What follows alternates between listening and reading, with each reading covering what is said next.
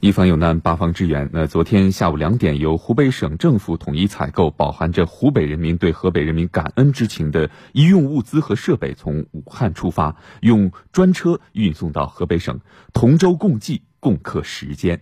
来听湖北台融媒体新闻中心记者的报道。同舟共济，共克时艰，加油！本次捐赠共筹集了价值一千万元的医用防护物资和医疗救治设备。其中包括核酸检测车一台、全自动核酸提纯及荧光 PCR 分析系统两台套、额温枪一千把，以及湖北生产的医用防护服、医用口罩和儿童口罩等医用防护物资。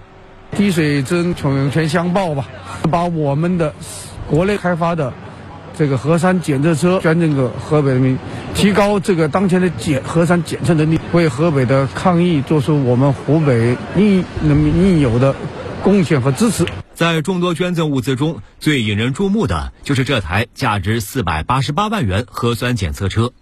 现场工作人员告诉记者，它就相当于是一台移动的 P 二加实验室。在这台车上，可以完成从样本采集、自动化样本前处理、自动化核酸提取、核酸检测的全部流程，五小时内就可以拿到检测结果。自动提取、自动检测，然后自动出结果。每日单检量可以达到这个两千份，混检可以扩展到两万份。河北石家庄市桥西区西里街道收到了由京东物流免费投递的一批爱心物资，从武汉徐家棚街道寄出的二百五十件防护服。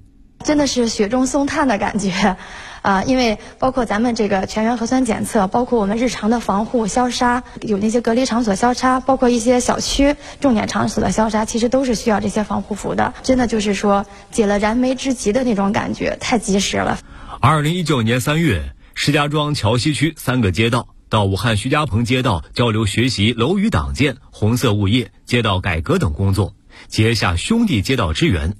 去年二月，在武汉的疫情最吃紧之时，石家庄西里街道向武汉徐家棚街道捐赠了三十九台紫外线消杀灯、八十个护目镜。现在石家庄遭遇疫情，徐家棚街道第一时间想到了他们。